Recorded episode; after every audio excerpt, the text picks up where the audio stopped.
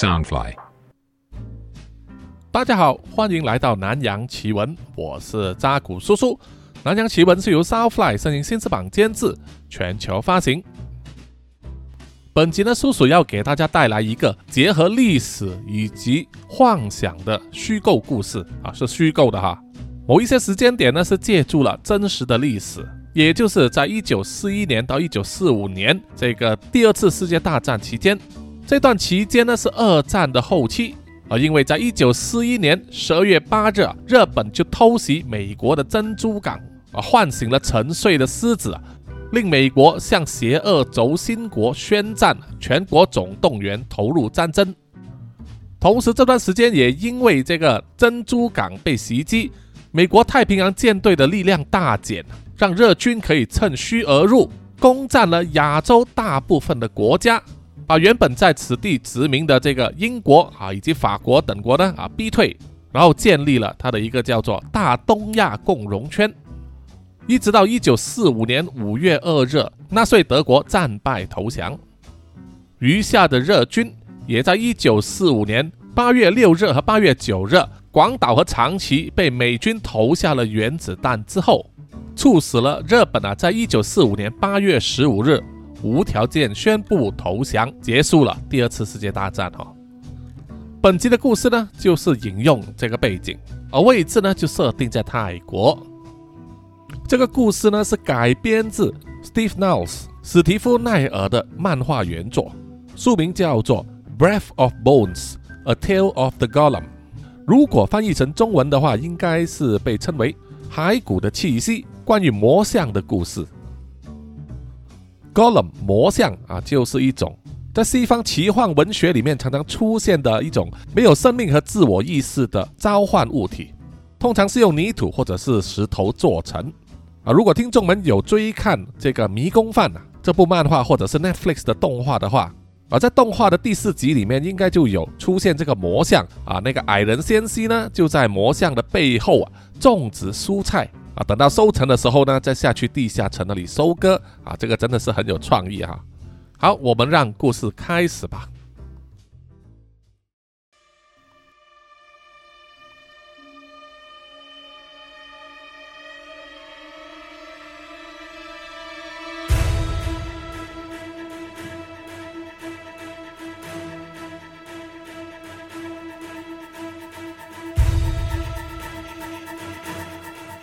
一九四五年五月初，在曼谷郊外，在少波耶河岸附近的夜晚，三个穿着便服的泰国年轻男子拼命地在黑夜赶路。他们不敢点灯，怕吸引到日军的注意，只能凭借平日呢对这一带路况的印象，以半摸索的方式赶路。这三个年轻人是属于一个叫做“自由泰国人运动”的情报员。自从一九四一年十二月八日太平洋战争爆发，日军入侵泰国，但是很快，当时的泰国军人总理 Prapimoon 颂康通称为阮丕文，他是陆军元帅，曾经担任国防部长，权力的最高峰时期还兼任泰国总理。及军政大权于一身。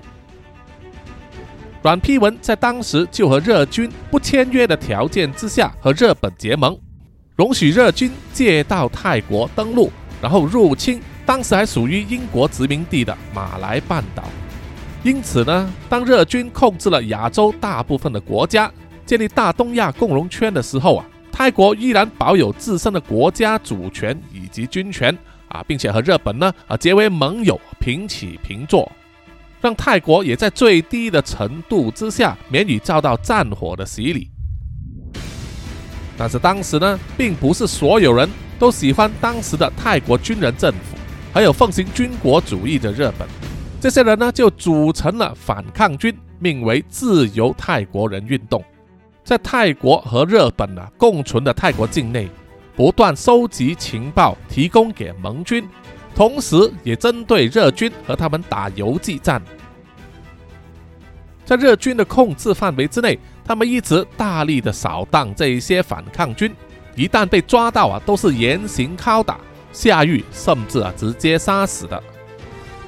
这一晚，这三名情报员呢，也是因为身份啊被暴露了，因此不得不逃走，希望能在最短时间之内赶到少波爷河旁边，有接应的小船在等他们。但是啊，他们凭着双腿奔跑呢，很快就被骑着脚踏车的日军追上来了。枪声响起，其中一个情报员被枪打中，跌倒在地上。另外两个人马上把他扶起。振作一点，我们快要到了。其中一个对受伤的人说。而受伤的那一位啊，面容痛苦，显然是伤得不轻。他回答说：“不，我这样下去只会拖累你们，你们丢下我先走吧。”这怎么可以呢？两人摇头，扶起了伤者。硬是要共患难啊，要背着他一起逃走，但是明显他们的速度大减，别说赶到河边，要往前多走几百米也是奢望了。其中一个年纪最轻、身材最矮小的情报员阿三，心中暗暗下了决定啊，就对另外一名同伙说：“你带着他先走吧，我来殿后。”说完就从口袋之中掏出了手枪。准备掩护同伴逃离，这这怎么可以呢？我们说过要生死与共的。另外两人不愿意啊，但是阿三还是非常坚持。别再说了，你们先走，我帮你们争取时间。我的个头最小、最敏捷、最容易逃脱了，相信我吧，我一定会回来找你们的。走吧。阿三拍了拍两人的肩膀，然后转身。往来路走去，这下其他两人也不好勉强了，只好一个扶着另外一个受伤的，一拐一拐的往河边赶去，心中拼命的向神佛祈祷，希望为他们争取时间的阿三可以平安无事。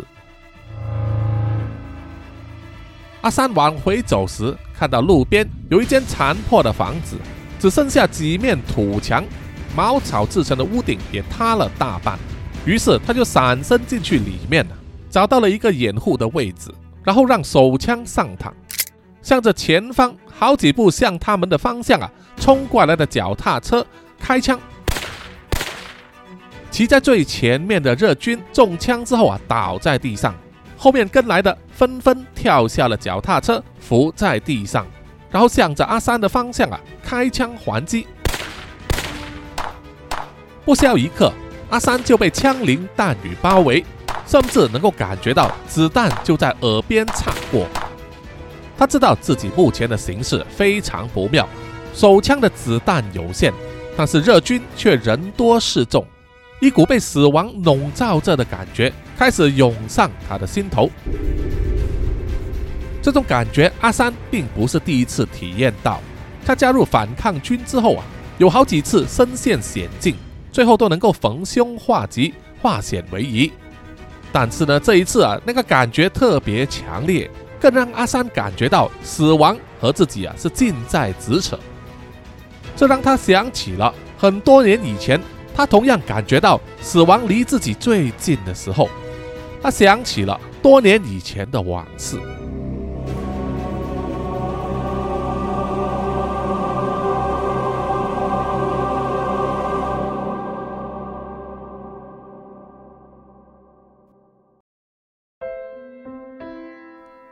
那是在一九四一年八月，阿三当时还在他的故乡，也就是泰国南部春蓬府和缅甸边界相邻的一个小村庄。当时阿三只有十二岁，他记得他站在村口那一个用竹子搭起来的凉亭，在那里，他和母亲以及爷爷目送父亲离开。从孩提时期，阿三的母亲就抱着他来到这个凉亭。早上的时候，就对出去耕田的父亲道别。到了黄昏，太阳下山的时候，同样会来到这个凉亭里迎接父亲回归的影子。到阿三长大可以自己走动的时候啊，不需要母亲的陪伴，阿三日复一日的这样子陪伴父亲早出晚归。但是这一天这一次有一点不一样，因为听说。隔壁的国家，也就是被英国殖民统治的缅甸，正在和日本人打仗，战事蔓延得非常快速，令到泰国的边界也紧张起来。于是，当时的军人政府呢，就发出了征兵令，征召年轻人以及一些预备军役到各个边界参与防守。而阿三的父亲就是因为这样子被征召入伍。当时父亲跟他说：“不用担心，这个战事很快就会结束的，过几个星期就会回来和他们团聚。”可是言犹在耳，那一天是阿三最后一次看见自己的父亲。啊，他的父亲入伍参与防守之后，就再也没有回过来了。即使如此，阿三还是会每一天，尤其是在黄昏的时分，他都会来到那个凉亭，坐在那里，心中一直奢望着可以再次看见父亲回到故乡的那一刻。而有一个黄昏发生的事情啊，从此改变了阿三的一生。那个黄昏，阿三依然坐在那个凉亭，望着村口的那一条路。陆陆续续有一些农夫、车夫从那条路回到村子里，但是没有一个人是他期望的啊父亲的身影。随着太阳下山，阿三叹了一口气。这个时候，他的爷爷走来，轻轻拍了拍他的肩膀，对他说：“晚饭已经煮好了，回去吧。”阿三点点头。但是身体并没有移动，依然坐在那里。他爷爷看见了之后啊，知道阿三的心事，啊于是他就坐下来陪伴在阿三身边。这个时候，阿三就问爷爷：“爸爸是不是永远不会再回来了？”他爷爷沉默了一阵子，然后回答说：“我无法预知未来，所以我没有办法回答你。如果你的父亲他们……”能够成功阻止敌军入境的话，或许……阿桑听了又问：“要是他们无法阻止敌军，那怎么办？”爷爷听了摇摇头，也伸手出来摸了摸阿三的头，然后就带他往家的方向走去，回去吃晚饭。在家里，阿三和母亲以及爷爷三人一面吃饭。一面透过他们的收音机收听最新的新闻。现在新闻里啊，满满都是关于这个战争的报告，说西方国家那里啊打得非常激烈，德国的军队所向披靡，很多地方沦陷，伤亡者不计其数。而他们的邻国受英国殖民统治的缅甸情况也不乐观，英军被日军打得落花流水。节节败退，情况令人担忧。接着，新闻报道也说，泰国政府正式和日军结盟，并且同意了日军的借道请求，让日本的海军陆战队在泰国各地登陆，并且集结准备放行，让他们南下前往马来半岛。日军的登陆地点。估计将会是在泰国南部的宋卡府、北大年府、苏利他尼府、巴蜀府、大城府以及春蓬府。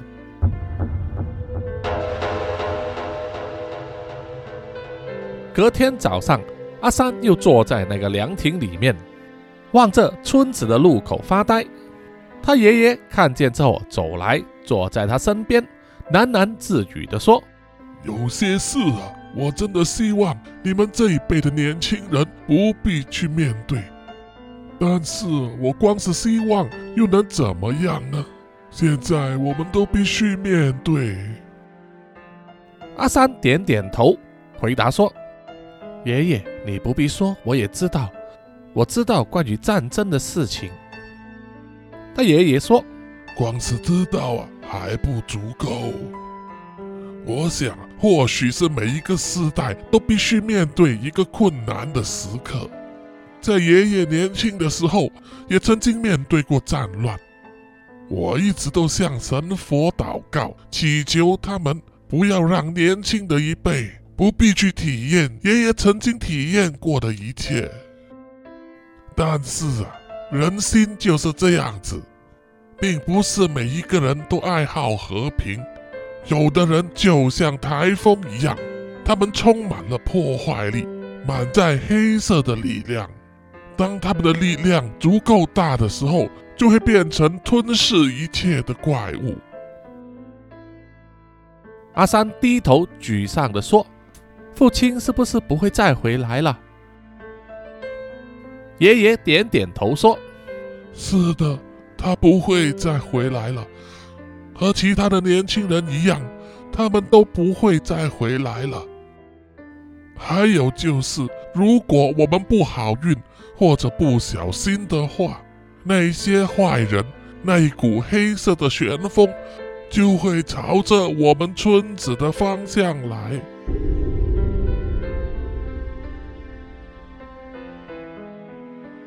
就在这个时候啊。天空响起了一阵飞机的引擎声，而且越来越靠近。阿三和他的爷爷抬头一看，一部冒着浓烟的小型飞机在村子的上空飞过，转了一个大弯之后啊，急速下坠，最后坠落到村子入口附近的草原上。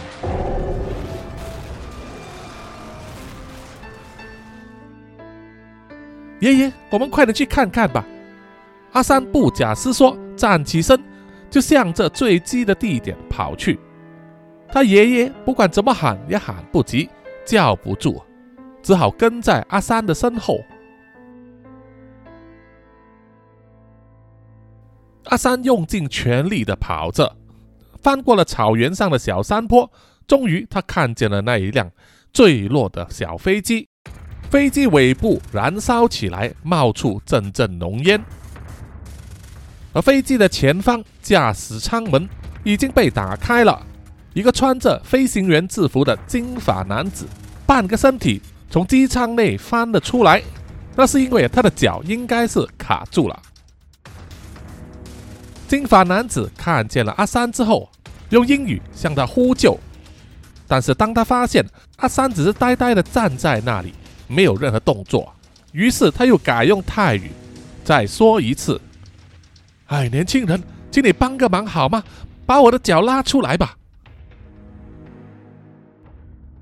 阿三听了依然没有反应，他是听得懂的，只不过是因为被眼前的景象啊震撼了，所以一时之间无法做出反应。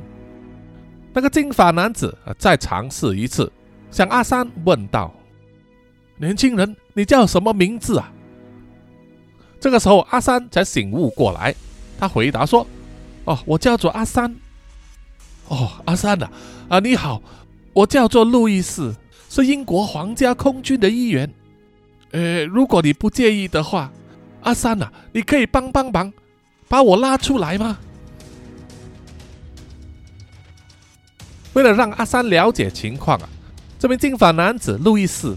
还特地动了一下，来展示他的双腿呢，是被机舱里面的某些东西夹住了，动弹不得。阿三看了之后，转身而去。不久之后又回来，他把吊在旁边的一颗飞机轮子上面还有一片呢残破的金属，把它充当机工车，协助路易斯把受困的腿松开之后。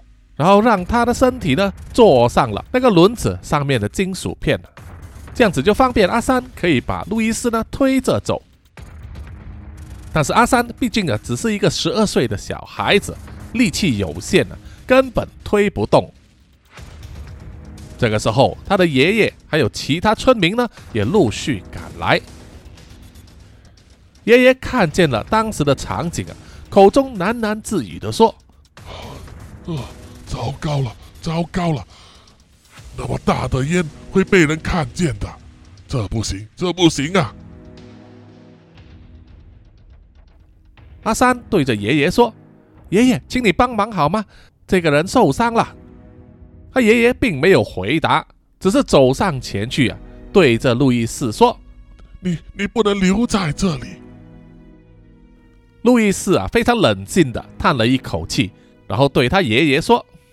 很抱歉，这位老先生，我也不想的。但是以目前的情况来看，我还是建议你们先把火扑灭吧。爷爷听了之后啊，并不答话。阿三在一旁非常着急，握着爷爷的手臂，恳求他：“爷爷，求求你帮帮忙，好吧？”爷爷叹了一口气啊，就转过身去，向聚集过来的村民喊话，叫他们帮忙。有的人就利用那个临时机公车，把路易斯带走，送去村子那里；而其他的人呢，就在爷爷的指挥之下，拿水桶向着井口排成一列。就这样子，一面从水井里面打水，传递水桶，花了一段时间，才把飞机上的火扑灭。等到火熄灭之后啊，这已经是几个小时之后的事情了。所有的村民都累极了，纷纷回去村庄，而只有爷爷呢，一个人站在那里，看着那一部飞机的残骸，眉头深锁。村民们把路易斯安置在阿三家隔壁的仓库，一张用简易木板搭成的床上。阿三给路易斯拿来一杯水，还想问他一些事情的时候啊，爷爷就赶来了。看见路易斯的右脚包扎着绷带，还绑着辅助用的木条，爷爷就说：“看来我的媳妇已经帮你处理好伤口了。”路易斯一面喝水一面点头说：“是的，非常感谢他，他简直是我的天使啊！”爷爷转头对阿三说。阿三，你现在就回去家里面换过一身衣服吧。我想和这位路易斯先生谈谈。阿三说：“哦，我没关系，我也想听。”爷爷皱起了眉头，瞪视着阿三，然后说：“我想私下和路易斯先生聊，明白了吗？”阿三听了之后啊，心不甘情不愿的离开了。路易斯啊，笑着说：“你有个不错的孙子。”爷爷听了，神色凝重的回答说：“正是因为这样，我才不得不要求你在明天一早离开这个村庄。你留在这里多一刻，就会为我们带来多一份危险。”路易斯点点头，愁眉苦脸的说：“我了解你的意思，老先生，但是非常抱歉呢。”即使我想走，我的腿也不听话。我想目前最好的方法就是给我一个能够好好躲藏的地方。爷爷依然非常坚持，他说：“不行，我们不能让你藏身在这里，这样子一定会把日军吸引过来的。”路易斯听了，严肃地说：“老先生，你必须明白一个事实，你可能认为。”如果我没有出现的话，你这一个村庄就能够安然无恙，免受战争的牵连吗？我跟你说，那是不可能的。我们在缅甸和日军抵抗了那么久，我非常清楚日军的作风，他们一定会来的。根据我所得到的情报，第一批登陆泰国的日军就有超过十五万人。他们会一步一脚印的经过每一个村落、每一个城市。虽然你们的总理名义上是和日军结盟了，但这并不能代表日军就会善待你们。即使他们要抢走你们的物资、杀死你们的人，泰国军人看见了也不会敢哼一声的。所以问题并不在于他们会不会来，而是他们什么时候会来。爷爷听了之后啊，表情从凝重变成了沮丧，然后在路易斯的床边坐下来，用手掩着脸部啊，非常的烦恼，因为他自己心中也非常清楚，以当下这个局面没有一个村庄是安全的。路易斯轻拍爷爷的肩膀，然后跟他说：“你们可以做点什么，先做一点应对的准备吧，比如说防御的围栏，或者是设一些陷阱等等。”老爷爷摇头说：“不行，不行，这个村庄里只剩下老人、女人和小孩，我们根本不可能参与战斗。唉，不过你可以留在这里。”爷爷说完，紧握着路易斯的手。路易斯点头表示谢意。爷爷说：“路易斯先生，你先休息一下吧，相信我。”在日军到来之前，我会做好准备的。爷爷走出了仓库，把仓库的门关上，但是并没有马上走开，因为他感觉到阿三就躲在旁边。你这个家伙，你全部都听到了。被爷爷发现行踪之后，阿三才从角落走出来，点点头，像是一个被责骂的孩子。爷爷叹了一口气，并没有责骂阿三，反而对他说：“跟我来吧。”我有东西要给你。阿三随即跟在他爷爷身后，他们走到了屋子后方，在他们养鸡的圈子里面呢，爷爷把鸡笼移开，再拨开地上的干草。这时，阿三看见了，原来鸡笼子下面藏了一道木门。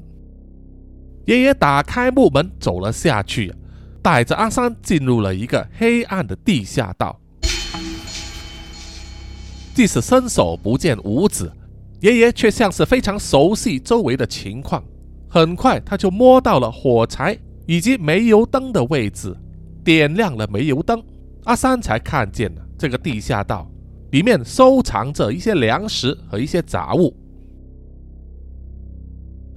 爷爷打开了一个木箱子，取出了里面的一个小木盒子，再把木盒子打开，一手握住了里面的东西。然后对阿三说：“阿三呐，这个东西是爷爷的爷爷交给我的，现在我把它交给你，你把它握在手上，好好的保存它，而且要片刻不离身，知道吗？”阿三接过了爷爷交给他的东西，握在手中，感觉有点粗糙而且坚硬。在昏黄的灯光下，阿三看见。那是一个灰黑色的人偶，有头有手有脚，身上像是披上了一件袈裟，还缠满了锁链呢。但是面容慈祥。于是他就问：“这是什么东西啊，爷爷？”爷爷只是回答了一句话：“如果有一天邪恶的怪物真的来到我们的面前，我们根本无力反抗。”到了那个时候啊，能对抗怪物的，我们只能靠这一位魂伯勇了。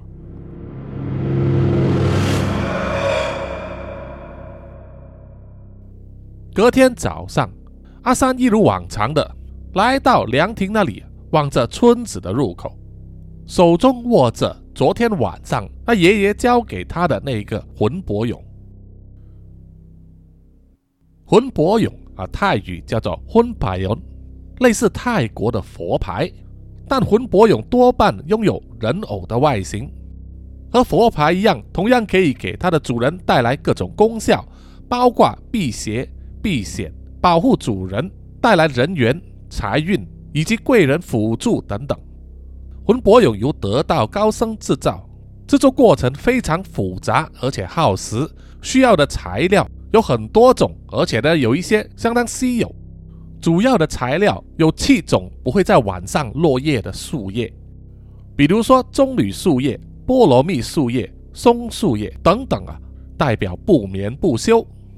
另外还需要来自七个不同佛寺的棺材钉，加热融化之后再塑造成人形。最后还必须永经念佛，为这个人偶加持、注入力量。经过一定的时间过后啊，才能完成。不同的魂伯勇啊，拥有不同的力量，强弱也不同。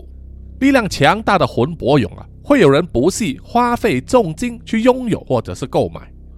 拥有了魂伯勇呢，并不一定需要定时提供贡品，即使有呢啊，放清水也行。而某些力量强大的魂伯勇呢，啊，这可以用米酒来供奉。但最重要的就是。拥有魂伯勇的人呢，必须持续做好事、积阴德、结善缘，这样子才能让魂伯勇呢保持他的力量。传说中，如果丢失了魂伯勇的话，他可能会化身成主人的替身，把原本的主人取代掉。阿三坐在那里啊，回想昨天晚上告诉他一切关于魂伯勇的事。以及召唤他所需要念的咒语，阿三在心中反复的念着，好让自己铭记于心，永远不会忘记。而同一时间呢，村里面的老人以及长辈啊，全部聚集在村里面唯一的庙堂，共商大事。有的人提议啊，趁现在还有机会呢，离开村庄，有多远逃到多远；有的老人却坚持要留下来，不愿离开他们的家。有些人则认为啊，如果日军真的来到村里，只要村民合作不反抗，说不定日军不会为难他们。他们认为最重要的就是那名飞机师路易斯啊，不能留在村里，必须马上离开。这时候，爷爷就站起来发言说：“现在已经太迟了，因为路易斯呢脚受伤，不良于行，根本无法逃走。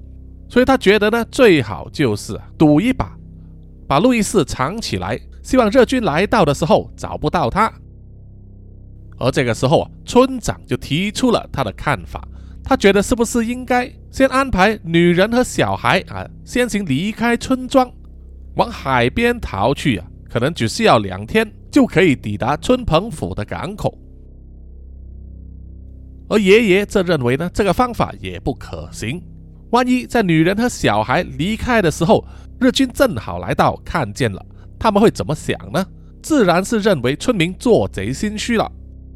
爷爷希望啊，所有的村人呢，这一次能够相信他，先用他提议的方法试一试啊。如果不能成事，那么到时他就会支持村长的想法。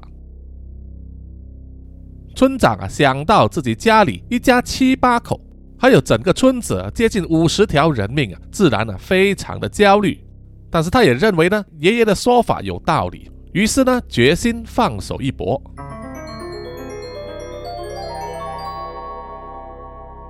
会议结束之后，所有的村民四散啊，各自回去家里做自己的事。而爷爷回家之后啊，就看到媳妇站在门口，问他有没有见过阿三，说阿三不知道跑去哪里了。爷爷笑了笑，对自己的媳妇说：“不用担心，他知道阿三会在哪里。”然后他就转身呢，往村口走去。果不其然啊，爷爷猜的没错，他远远就看见了阿三，就坐在村口的那一个凉亭里。他太了解自己的孙子了，阿三！爷爷大声的叫阿三的名字，一面向他走去。而阿三一脸担忧的回头望向了他的爷爷，然后对他说：“爷爷，糟糕了，他们来了！”然后伸手指向了村口的前方，那条道路的尽头，沙尘滚滚。引擎声隆隆，向着村子驶来的是一部三轮重机车，也就是在机车旁边呢多加了一个斗，可以载人的那种所以有三个轮子。这种机车在二战时候很常见，通常是用来接载这个士兵的长官做巡视或者是进行侦查的任务。爷爷看见了之后，眉头一皱，他最担心的事终于发生了。不过比较幸运的是，来的机车呢只有一辆，上面只有两个人。如果他们走运的话，只要骗过这两个人，相信啊这一关是可以安然度过的。于是爷爷就抓住了阿三的肩膀，慎重的对他说：“阿三，你害怕吗？”阿三点点头，回答说：“是的，我很怕。”爷爷也点头对他说：“很好。”害怕是正常的，你要知道，害怕也是一种力量，它让你变得勇敢和强壮。阿三，你告诉我，你可以好好的利用你的害怕，让自己变得勇敢吗？阿三听了，毅然的点点头，说：“是的，爷爷，我可以做到。”爷爷笑了笑啊，轻拍阿三的肩膀，然后说。我现在交给你一个任务，就是你马上跑回村子里面，对大家说：“日军来了！”你叫大家都要留在家里，不要出来。阿三听了就问：“那么路易斯怎么办呢？”爷爷回答说：“路易斯就交给我来处理，你快去快回吧。记得叫大家配合一下证词，说我们只是看见了飞机掉下来。”但是没看见里面有人。阿三用力的点头，然后转身，快步向村庄跑去。交代完阿三之后，爷爷就跑去了自己家里的仓库，打开门。这个时候，因为是早上啊，阳光从大门照进来，让路易斯感到刺眼。路易斯看见爷爷，然后就说：“啊，早安，老先生，我希望你有带一些吃的给我，我真的饿扁了。”爷爷摇摇头说：“抱歉，我们没有时间了，日军来了。”路易斯听见之后啊，一脸震惊，他没有想到日军的行动那么快。爷爷在仓库里面踱着步，一面想办法，一面喃喃自语啊的说：“在现在这个节骨眼，很难把你移动到别的房子里去，我看只能这样了。”爷爷拿起了放在角落头一片一片的木板。把它们围绕在路易斯所躺的临时木床周围，架起来做成一个临时的墙壁啊，希望能够骗过日军的眼线。路易斯看了之后啊，点点头说：“这个点子很不错，谢谢你，老先生。我也想帮忙你，只是我的右腿不听话。”爷爷一面匆忙的把木板架好，一面回答说。请你在里面一定要保持安静，就从现在开始，好吗？路易斯领会了爷爷的意思啊，只是微微一笑，不再说话了。几分钟之后，爷爷就把所有的木片架好，遮挡住了路易斯所躺的木床。他又抓了一些干草撒在地上，作为掩饰。完成之后，爷爷在离开仓库之前对路易斯说。等我确保一切都安全之后，再告诉你。然后爷爷就走出了仓库，拉上了仓库的门。很快的，那一辆日军的重机车就开进了村子里，轰隆隆的引擎声划破了原本的安宁，吸引了全村子的人都走了出来查看。那辆日军的重机车上面呢，坐着一名士兵。而在车斗里坐着的是一名看起来位阶比较高的军官。爷爷关好仓库的门，往前走了几十步之后，就看见那一辆重机车就停在他前方大概一百米外的位置。驾驶机车的日军士兵把引擎熄火之后下了机车，然后把背在背上的三八式步枪握在手中。枪口那里还配备了三十年式刺刀，锋利的刺刀发出寒光，让所有村民不寒而栗。而从车斗上走下来的那名军官，腰间的枪套里面配备的是二十六式左轮手枪以及一柄武士刀。那名军官扫视了一遍所有的村民，然后就走向了离他最近的爷爷，问他说。你们也有注意到有一架飞机掉落在你们村子外面，对吧？爷爷装作若无其事的回答说：“是的，长官，我们听见了爆炸声，还看见了浓浓的烟雾。”那名军官听了，并没有继续问了，只是慢慢的踱步，在被居民包围着的圈子里面，慢慢的走动着。一面走一面望着每一名村民的眼神，似乎是在窥探他们的内心，看看有没有其中一个人呢是带着异样的眼光。那名军官这样子做，当然是让所有的居民呢内心感到压力山大，包括在场的阿三在内。阿三把双手放在后背啊，紧握拳头，感觉到自己整个后背都被汗水弄湿了。那名军官转了一圈之后啊，又转过头来问爷爷：“那么我相信你们有看见他烧起来了吧？因为我相信有人把火弄熄了。”爷爷听了，很明显的感觉到啊，这名军官事先视察过坠机的现场，然后才来村庄这里啊查问。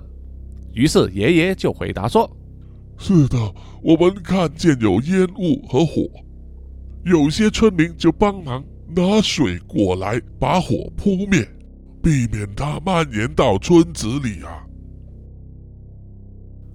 这时，日本军官就用尖锐的眼神望着爷爷，然后问：“那么飞机里面的飞机师呢？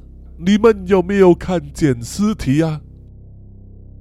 爷爷就把他腹中早就编好的回答呢说出来：“没有，我们没有看见尸体。有个村民告诉我，他们看见有血迹，仅此而已。”军官露出了怀疑的眼神，他走上前一步啊，更加靠近爷爷，然后问他：“一开始你跟我说你看见了火，现在你跟我说你们把火扑灭了。”你真的确认你们没有看见有人在里面吗？爷爷不慌不忙的解释说：“我对我解释的不清楚，向军官您道歉，因为我当时并不在现场。我那么老了，没什么用了，即使去到现场也帮不到什么忙。那些比我年轻的把火弄熄了。”然后告诉我说，他们没看见飞机上有人，只是看见有些血迹。这就是我所知道的全部了，一字一句都是事实。军官听了，并不回答，而是转过身去，啊，向仓库的方向走去。爷爷这时就说。您要查看周围的话，请便吧。那名军官回答说：“我真有此意。”然后就和那名日本士兵呢一前一后的走向了爷爷的仓库。阿三看见了，当然非常担心，他想要走上前去阻止，却被爷爷挡住了。爷爷小声的对阿三说：“阿三，你留在这里，看着你的妈妈。”不要去掺和。听到了爷爷的吩咐啊，阿三停下了脚步。这时，日本军官站在仓库的门外，然后说了一声：“把这个门打开。”爷爷听了，只好照他的吩咐啊，走上前去拉开了仓库的门。日本军官一眼望过去啊，看得出仓库里面除了堆满一些耕作用的东西。干草木板之外，还有一个像是用木板做成的隔间。那个是什么东西呀？军官问。爷爷就回答说：“我们有一只马得了传染病，必须把它隔绝开来，它可能也活不了几天了。”军官听了之后啊，沉默不语，走进了仓库里面了。慢慢的转了一个圈，他每走一步啊，阿三就觉得自己的心脏啊被铁锤打了一记，紧张的全身冒汗了。也只有上了年纪的爷爷才耐得住性子，很冷静的注视着那名军官的每一个动作。巡视了一圈之后，那名军官似乎觉得没有什么异状，就转过身去。要离开那个仓库，这个动作让爷爷和阿三感到如释重负啊，心中应该是非常兴奋的，高喊说：“成功了，我们骗到他们了。”可是，当日本军官走了几步之后，他的身后突然间发出了一声响声，一块架着的木板掉了下来。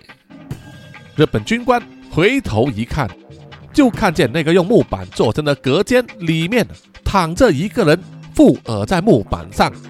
那个人正是路易斯。好，本集的南洋奇闻故事啊，就到此啊，吊一下听众的胃口啊，请大家留意下一集的故事结局。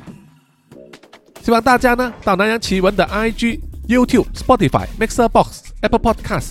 给叔叔留言点赞啊！谢谢大家啊！有零钱的话，也可以呢买咖啡啊，赞助叔叔啊！买咖啡的方式可以在 Mixer Box 里面使用这个小额赞助，或者是通过 YouTube 里面的 Super Chat 或者是抖内方式啊，也可以啊！好，最后呢，请让叔叔念出所有赞助者的名单。首先是南洋探险家 Jimmy Chin、苗疆杀人蛙陈忠杰以及许志伟，然后是南洋侦查员二四公园图子 Ralph 布、一直该 Sandy Lee、真爱笑三十三 Kinas、蔡小桦、朱小妮、李承德、苏国豪、洪新志、林家达、Toy J、刘舒雅、林英炫、洪志伟、妞妞以及庄佩婷。然后下一批呢是南洋守护者许玉豪、彰化的 Emma、林奕晨、Joanne Wu、玉倩妈咪、Forensic 叶以及张潇雅。最后一批就是南洋信徒黄龙太子妃、苗疆杀人蛙、西里子、林以乔、吴大佩、吴大豪、筛丽、飞蟹、本我无心、潘琪、张新芳、萧毅、Allen 零零三 AI、林宏杰。许志伟、查理哥哥、Forensic 叶、林小润、凯文文、G Van、逍遥以及黄培成，谢谢你们，谢谢大家。OK，我们下一集再见，拜拜啦。